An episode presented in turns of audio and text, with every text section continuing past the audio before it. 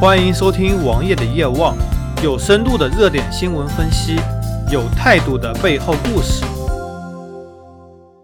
新浪在上个月发表公告表示，新浪 UC 将于五月十日关闭，也就是还有一周的时间，新浪 UC 即将关闭。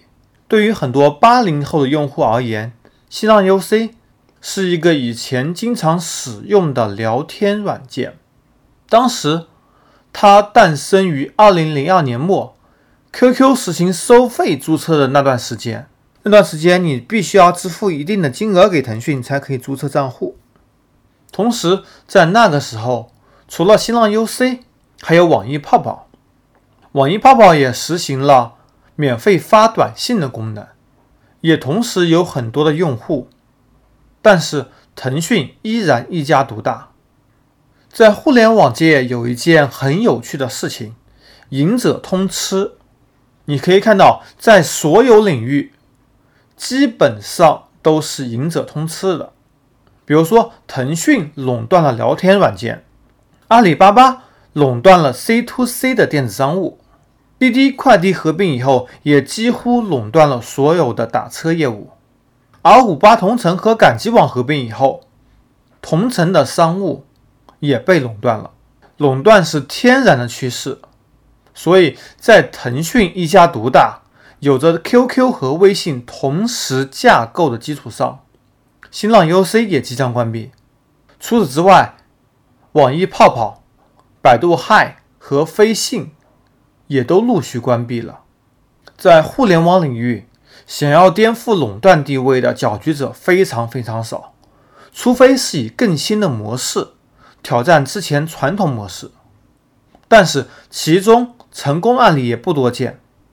成功的我们只能看到京东挑战成功了 B to C 的业务，勉强算是成功的还有阿里巴巴的钉钉和支付宝的聊天功能，以及乐视网挑战优酷土豆的地位。从国际上来说，Facebook 的社交垄断了几乎绝大多数的社交市场。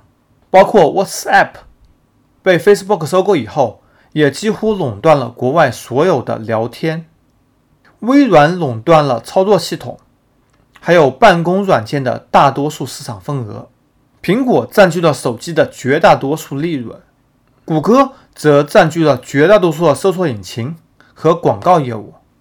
在我们可以预见的将来，越来越难有挑战者的出现。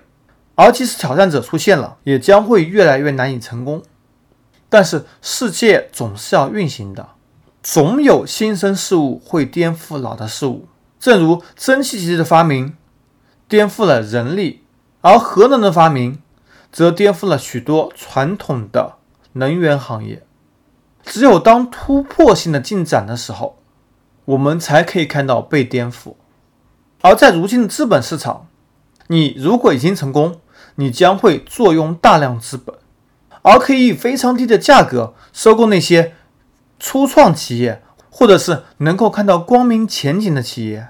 以后也许再也不会有比尔盖茨拿着 Windows 去以一千万、两千万美元推销而没人买的事情的发生。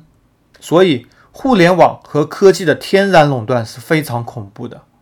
通过新浪 UC 的关闭，我们可能暂时不能看到什么。但是我们依然能够看到，我们可能正朝着一个非常危险的方向发展。这帮巨头成为你生活中不可分割的一个部分，同时也大量收集用户数据。所以说，现在有想法就应该勇敢的去执行，勇敢的去实践。如果现在你再不把握住自己的机会，也许以后。创业机会会越来越少。搜索同名微信公众号，关注我。